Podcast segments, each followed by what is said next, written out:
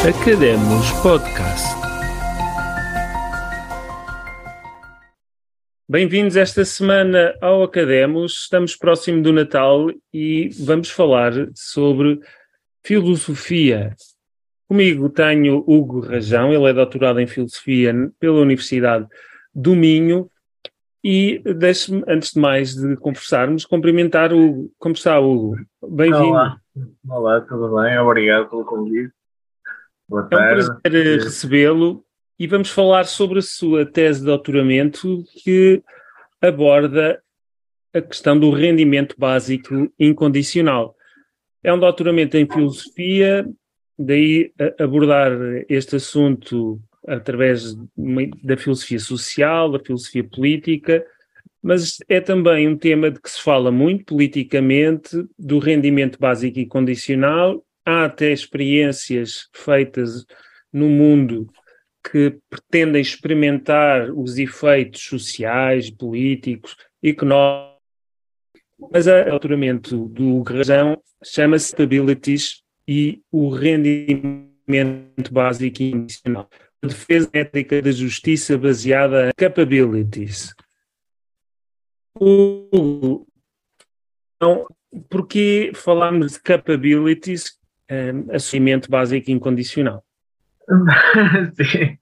Uh, pois, a, a, minha tese um, é, é, é, composta por, pela relação entre dois temas, duas, duas tradições diferentes, e, e a ligação pode não ser muito óbvia. Uh, se calhar convém definir mais ou menos o que é que são as capabilities e o que é que é o rendimento básico incondicional as capabilities é, é um palavrão, mas no fundo quer dizer tão somente isto, uh, as capabilities, ou uh, em português muitas vezes traduzido por capacidades, são oportunidades reais para as pessoas alcançarem estados ou atividades valiosos.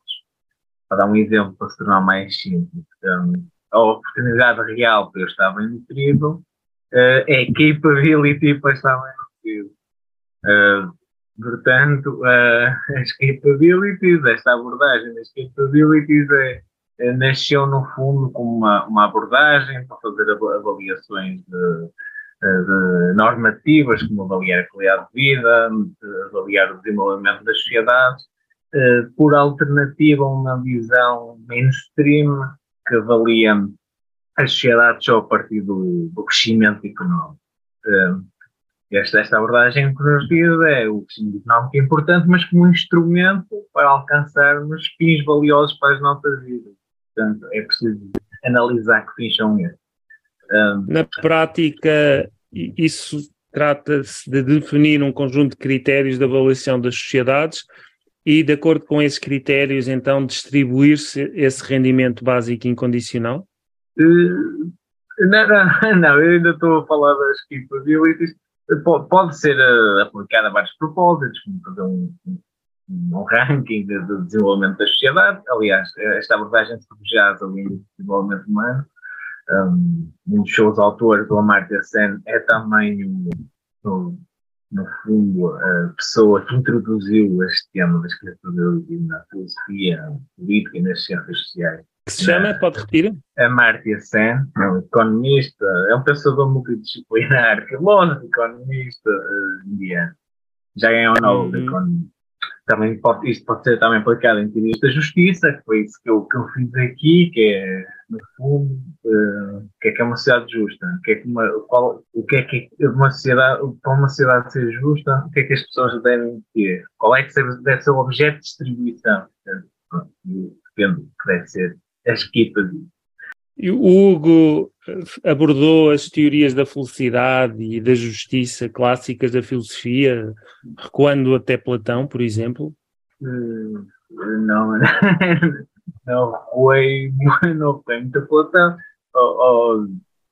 falei um bocado de Aristóteles, porque, porque este, o termo, este tema das capabilities remonta um bocado a Aristóteles, a época das virtudes, e há uma, uma das grandes filósofas de, sobre este tema, uh, vossa explica sobre este tema, é, chama-se Marta Nussbaum e ela é aristotélica e, portanto, ela quando pensa nas capabilities uh, faz sempre uma, uma retrospectiva uh, em relação a Aristóteles.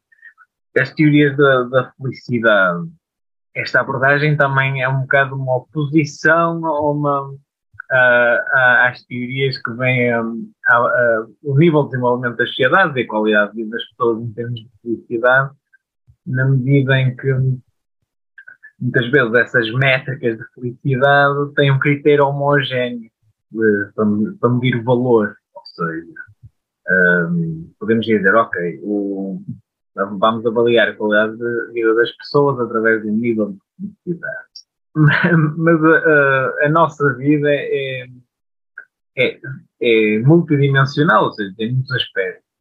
E claro. eles são heterogéneos na medida em que o valor de um pode não se reduzir ao valor dos outros. O que é que eu quero dizer com isto?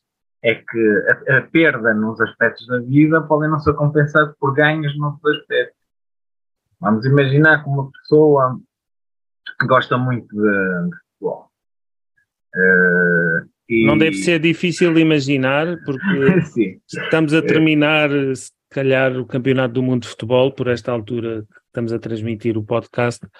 Por isso, não deve haver poucas pessoas a gostarem de futebol. Mas continuo com o seu exemplo. Bom, por cada jogo de futebol que essa pessoa vê, eu tenho uma felicidade de 100. Uh, eh, tenho uma felicidade de 100. E, e, vamos, e, e vamos imaginar que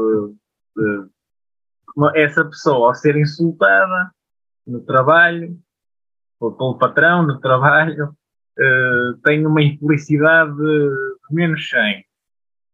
Uh, ba então, bastaria ao patrão oferecer dois bilhetes para o futebol para ele voltar a repor os níveis de felicidade em 100. Um, quer dizer, não sei se estou a fazer bem as contas, mas. uh, Sim, isso seria simples de resolver. Sim.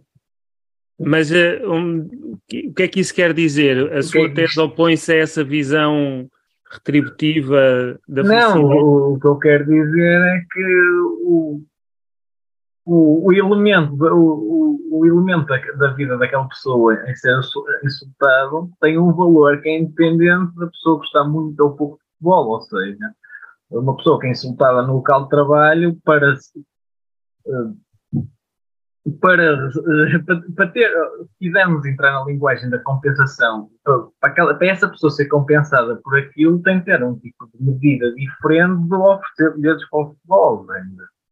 Uh, tem de ser ressarcido de alguma forma dentro do local de trabalho, o patrão tem de ser responsabilizado pelo insulto, uh, uhum. etc. Não chega, portanto, uh, cada elemento da vida tem um valor próprio, distinto. Portanto, se queremos avaliar a qualidade de vida, se queremos uh, avaliar os elementos que fazem com que uma sociedade seja justa, temos, temos, de, temos de promover vários valores ao mesmo tempo, ou seja, não temos, não, uns não se reduzem aos outros.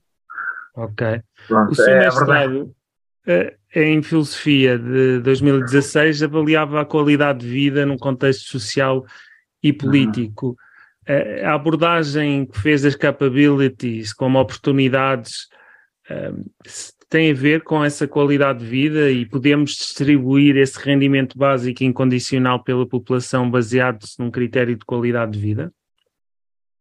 Sim, eu, na, na, na, minha tese de mestrado não falo do rendimento básico incondicional. Onde é que entra o rendimento básico incondicional? foi eu achar que esta ideia de que deu de oportunidade uh, efetiva para uma pessoa alcançar uh, um, um, uh, alcançar estados e atividades valiosos para a sua vida é, este, é este conceito que capability não me entender se já sempre alguma algum conceito de incondicionalidade porque se estamos a dizer que a pessoa tem a oportunidade real para alcançar algo Uh, se, quer dizer que a pessoa escolhe, eu tenho, se tem a oportunidade real para estar bem no frio, quer dizer que eu escolho uh, alimentar-me uh, e, e, posso efetivamente ser alimentado. Se nesse caminho, até escolher o, o, o, o estado da boa nutrição, é, nesse caminho, até escolher eh, estar bem alimentado, se falhar, quer dizer então que eu já não tenho a oportunidade real. Uh, e, esse foi a, a, o primeiro raciocínio, é muito rudimentar ainda, que, que eu tive e que ao pensar na, nesta relação entre as capabilities e o RDI. Então eu pensei, então o RDI pode ser uma medida para, no, no, no contexto social e político, distribuir uh, estas, uh, estas capabilities, ou seja, fazer com que as pessoas tenham estas capabilities. Foi nesse sentido que entrou o RDI, na medida em que dá a garantia, como é um rendimento condicional, o que é que isto quer dizer? É que é, é, é, é independente de, de, de, de, provas como a condição de recurso, a pessoa ter de trabalhar, etc. Quer dizer que é no fundo universal para todos uh, os cidadãos. Eu, eu acho que a universalidade é um tipo de condicionalidade. Eu, porque podemos ter uma medida universal, mas que as pessoas precisem de, de fazer uma determinada prova para poderem ter acesso a esse, a esse, a esse bem. Uhum. E neste caso, não. Quer, o que quer dizer a sociedade, que diz às pessoas é: independentemente do que tu fizeres na tua vida, quer trabalhes, não trabalhes, sejas rico, sejas pobre, uh, independentemente composição familiar, no local onde vives, há aqui este valor de dinheiro, de rendimento que traz sempre. E que serve para hum, dar o dinheiro suficiente para que a pessoa sinta que tem alguma dignidade e não precisar de, do trabalho para garantir essa dignidade. Creio que é um pouco essa a filosofia de pensamento do, do rendimento básico incondicional. Depende depois de, autores não, to, não, estão todos de acordo e depois depende Sim. muito da forma como se desenha o, a, a medida. O, o que é que quer dizer o básico? No rendimento básico é, é, é, é isso, essa discussão que é quer dizer o básico. Uh, numa, numa acessão mais fraca, podemos dizer básico, é só de, dizer que as pessoas partem todas com este valor, uh, em vez de partir de zero, partem, uhum. como acontece agora, partem deste valor um, ou então, e é uma, algo que eu já pretendo mais, o básico deve ter já um conteúdo, deve, deve, deve estar associado a um, a um, estilo, a um tipo de vida. Pode ser a dignidade, pode ser a mera subsistência, mas que tem, tem de já ter algum. Já tem de ter já em si algum, alguma concepção de, de qualidade de vida. Uhum. Mas sim. Eu estava aqui a pensar no, no, título da sua tese, neste subtítulo, aliás, e embora não tenha lido, fiquei aqui com esta dúvida que talvez fosse interessante que o Hugo Rajão nos esclarecesse. Ah, diz aqui o subtítulo: Uma defesa de uma métrica da justiça uhum. baseada em capabilities. Ah, como é que então podemos medir a justiça? Sim, um, pois, o termo, o termo, se calhar, uh, para quem não está tão familiarizado com a, a, a filosofia política contemporânea, com, como explicar o que, porque justiça, as pessoas podem pensar muito na questão jurídica, judicial. Não, não, não é, é mas, o conceito filosófico, não é? Sim. Um, tem mais a ver com aquilo que nós uh, comumente chamamos de justiça social. Um, então, na filosofia política há, há, há umas teorias que se chama teoria da justiça, que vem muito autor uhum. John Rawls, claro. em que estas teorias da justiça dizem-nos no, no, no fundo, querem, querem no fundo espelhar uh, como, é que como é que os encargos, benefícios e encargos dentro de uma sociedade devem estar distribuídos de forma a que a sociedade seja e é composto por, por dois elementos, uma métrica e uma regra. A métrica é, no fundo, o conjunto, o, o, o, o tipo de objeto que deve ser distribuído. Uh, podemos dizer, ok, deve ser a felicidade. Nós temos de fazer com que as pessoas dentro desta sociedade sejam felizes para que a sociedade seja justa. uh, deve estar em direitos formais, uma série de liberdades. Esta sociedade Sim. é justa, temos de fazer que toda a gente. A distribuição aqui é. É, é um bocado metafórico, não, não, é, não, é chegar, não é levar a casa das pessoas um cabaz de liberdade. Um Naturalmente. Cabaz, uh, ou seja, a sociedade tem que ter uns, os, seus, os seus arranjos institucionais de maneira a fazer com que estas pessoas disponham deste banco. Uhum. Uh, liberdades, uh, bens sociais primários, que é aquilo que John Rawls uh, defende, que é liberdades, uh, expectativas de rendimento, riqueza em rendimento, oportunidades equitativas para funções e cargos de, dentro do, da economia, do, do, sistema de cooperação. Uh, eu defendo que o, o, tipo de objeto de distribuição as equitativas, ou seja, entre métrica e, e regra, compõe uma teoria da justiça, ou na métrica escolhi a esquerda dele. O que é que seria a regra? É, dizer, é o padrão dessa distribuição. Podemos ser igualitários e dizer, ok, então toda a gente deve ter capabilities iguais, ou recursos iguais, dependendo da métrica. Podemos uhum. ser suficientaristas, ou seja, eh, eh, estabelecemos um limiar de suficiência e dizemos que uma sociedade só é justa se toda a gente tiver uh, aquele bem, aquele, as capabilities acima de, daquele limiar. Uh, podemos ser como John Rawls, que é difícil de traduzir para português, que, é. que, nos diz que, ok, as desigualdades são permitidas em termos de distribuição, desde que beneficiem o sujeito representativo dentro da sociedade em pior situação. Porquê? Porque, pelo um argumento que é usado muitas vezes na economia e na, na, na sua política também, que é a questão dos incentivos. Ou seja, nós devemos promover eh, as desigualdades que gerem incentivos que fa façam com que quem está na, na causa da sociedade esteja melhor do que estaria num, num, numa configuração institucional alternativa igualitária. Sim. Portanto, a métrica é nesse sentido, é o objeto de distribuir, enquanto a regra é o padrão de distribuição. Eu não falei tanto na regra, na padrão de distribuição, concentrei mais na métrica. Ok. E hum, como é que avalia todo este processo de discussão um, que as sociedades começam agora a ter? Eh, mesmo em Portugal, já vi alguns políticos a mencionar este assunto mas como é que o Hugo Rajão uh, vê esta discussão, uh, até do ponto de vista da filosofia política, o rendimento básico incondicional? Como é que eu vou, como é que eu vou pegar isto? Uh, eu, Pode ser algum, em termos com, simples. Sim, com alguma surpresa minha, eu achava, porque eu, eu embora é um tema, ainda para mais este tema em que a academia e o espaço público se misturam, um, a vossa política real e, e, a, e, a, teoria política se vão misturando, nem, não acontece em todos os casos de maneira tão, tão óbvia, hum, uhum. Ou, tão, sincrónica, acontece muito com o RBI, com alguma surpresa minha, eu achava ok, íamos debater uh, como é que se financiava, e são algumas coisas que às vezes escapam num, num pensamento mais teórico, pensa o que é que aconteceria numa sociedade que tivesse um RBI, não pensa tanto em Portugal, 2022, com, com, com estas condições económicas. A academia não pensa, na academia não se pensa tanto esse plano.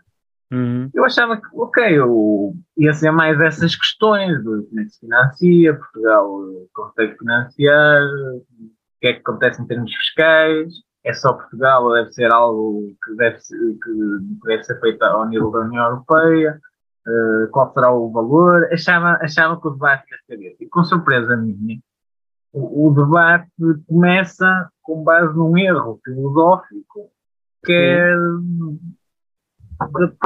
erros na própria, na própria definição de RBI por parte dos críticos, não é?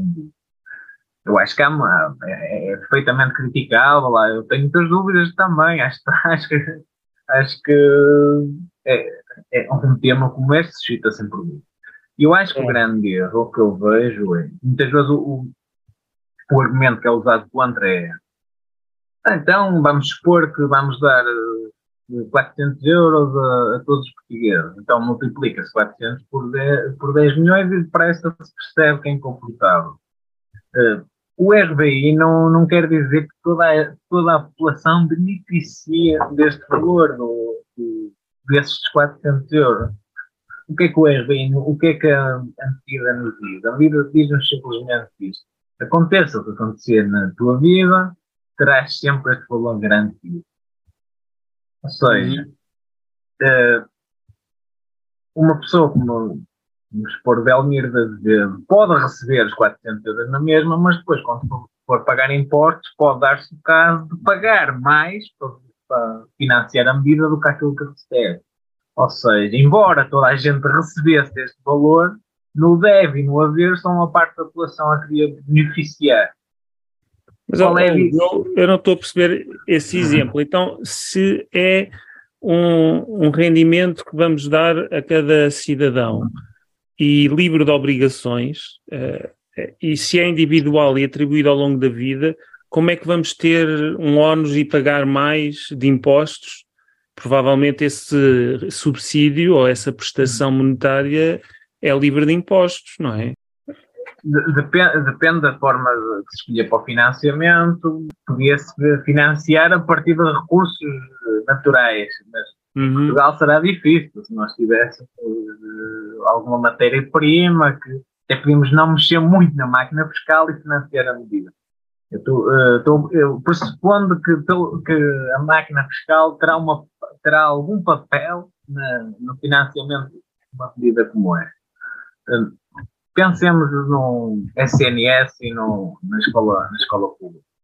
É livre de obrigações, uh, mas isso não quer dizer que as pessoas não, não financiem a medida e aqueles que oferem rendimentos maiores uh, uh, têm uma, pagam em termos absolutos mais impostos para beneficiar okay. a medida do que aqueles que oferem rendimentos menores. Ok. Eu estava aqui. O, diga, diga. O, é, mas isto é só uma. É, há, há, vários modelos possíveis com o RBI. O modelo que eu defendo, uh, sim, é este. Ok, toda a gente recebe, mas depois, na hora de pagar os impostos, uh, aqueles que oferem maiores rendimentos terão de pagar mais para, para financiar a medida, o que fará com que provavelmente só uma parte da população, a que mais precisa, é que será beneficiária líquida do, okay. do, do, rendimento. Uh, os Seria... outros serão beneficiários latentes. Isto é muito importante, porque a pessoa sabe, pode ter, pode ter um emprego espetacular, que me paga muito bem, e se calhar no, quando vou fazer a declaração de IRS, pago mais do que aquilo que recebo em termos de RBI, mas sei se, se for despedido, se perder, o emprego, se me perder uhum. um emprego e quiser mudar de vida e precisa de um período de transição, sei que tem aquele, no dia a seguir a despedir-me, tenho aquele rendimento. Eu estava aqui a pensar que em 2019 um professor da Universidade do Migo, creio que até tem, uh, trabalhou com ele, chamado Robert Merrill, Uhum. Ele escreveu um livro que se chama Rendimento Básico Incondicional, uma defesa da liberdade. O, a sua visão é também próxima desta. O rendimento básico incondicional pode não ser apenas uma medida próxima da ideia de justiça social, mas também da liberdade? Sim, e, uh, o, o professor Roberto Merrill foi meu orientador na, na tese. Uhum. Uh, Sim, e o, aquilo que mais me agrada no RBI tem a ver precisamente com liberdade. Uh, no, no sentido em que dá maior, por exemplo, nas relações de trabalho, dá maior, pode, acredito eu, dar mais poder noticial ao, aos trabalhadores. Porque uhum. um trabalhador, quando entra numa, numa negociação, está sempre em desvantagem, porque a alternativa a recusar os termos de trabalho que são apresentados pode ter, em última instância, perder o emprego, e ao perder o emprego perde o rendimento, e ao perder o rendimento perde o acesso a tudo aquilo que o rendimento lhe dava na sua vida, inclusive à subsistência. E se, mas se a pessoa já entra na relação de trabalho com uma quantia garantida que lhe dá a subsistência, pode ter maior poder negocial para, para fixar as, as condições de trabalho. E uhum. essa é o, é o é, é, é, a virtude, a maior virtude da eleição RPI. Um, portanto, é um argumento de liberdade. Mesmo é válido para o tipo de, tipo de relações pessoais que né, podem estar fora da, da, do espaço de trabalho.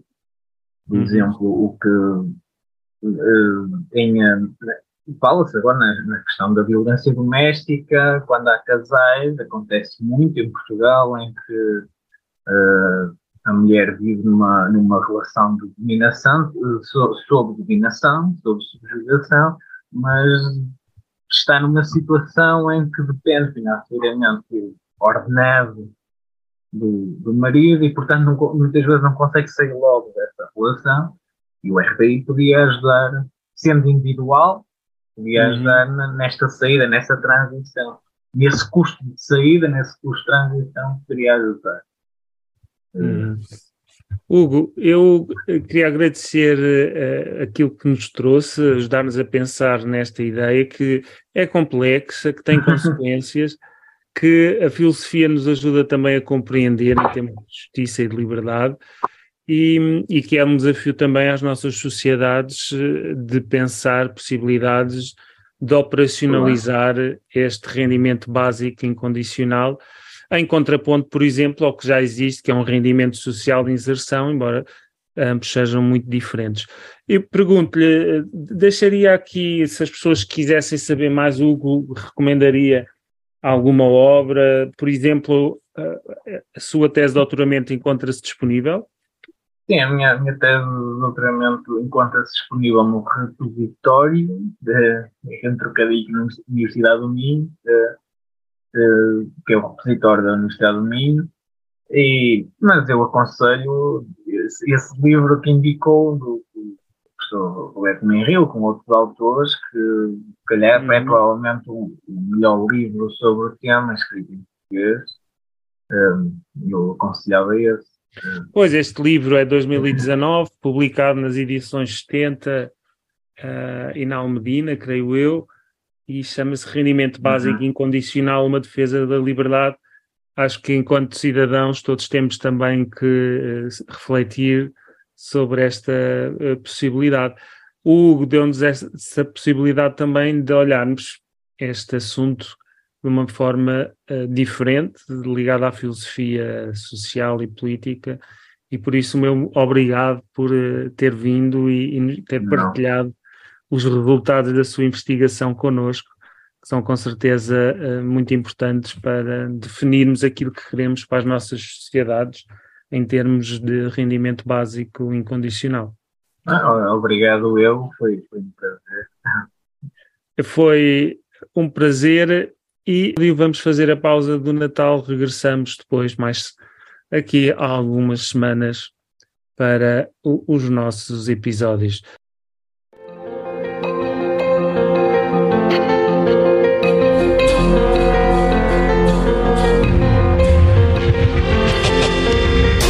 Obrigado por ouvir o Academos Podcast.